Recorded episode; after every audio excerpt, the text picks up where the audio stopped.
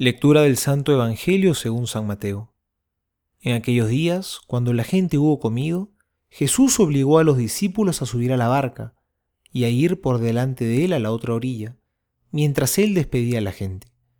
Después de despedir a la gente, subió al monte a solas para orar. Al atardecer estaba solo allí.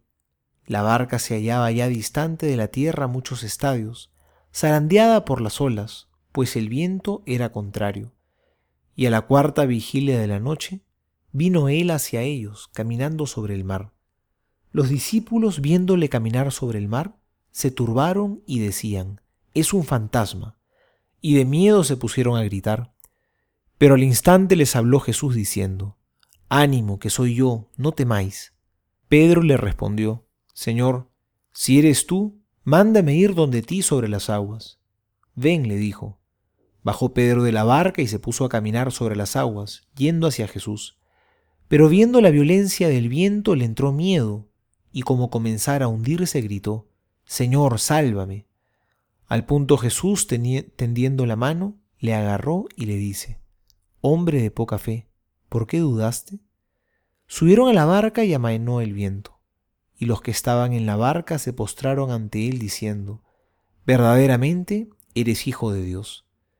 Terminada la travesía llegaron a tierra en Genezaret. Los hombres de aquel lugar, apenas le reconocieron, pregonaron la noticia por toda aquella comarca y le presentaron todos los enfermos. Le pedían que tocaran siquiera la orla de su manto, y cuantos la tocaron quedaron salvados. Palabra del Señor, gloria a ti, Señor Jesús. Pedro, este hombre rudo, pescador de profesión, Hoy le sucede algo impensable. Tiene miedo de estar en el mar, ese que tantas veces había atravesado, como si no supiera nadar. Muchas veces nos puede pasar a nosotros algo parecido. Tantas situaciones que hemos atravesado en la vida, pero todavía tenemos miedo. Dice la lectura que Pedro sintió el viento y se llenó de temor. No sintió las aguas, sino el viento. ¿Cuántas veces un pequeño vientecito también nos tambalea? Las cosas más pequeñas nos hacen dudar. En realidad, qué pequeños y frágiles somos. Nuestras fuerzas qué insuficientes son para ser santos. No nos olvidemos nunca de esa, frase tan importante que Pedro gritó hoy. Sálvame, Señor. Solo con la mirada fija en Jesús podemos seguir adelante.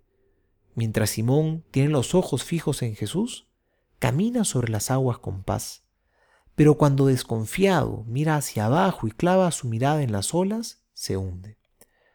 ¿Dónde tienes puesta tú tu mirada? A veces en nuestro combate espiritual estamos muy centrados en los problemas, pecados y dificultades, y así nos hundimos. La mirada no tiene que estar centrada en los obstáculos, porque el objetivo no es ser perfectos en el sentido de ser personas sin tacha y sin error.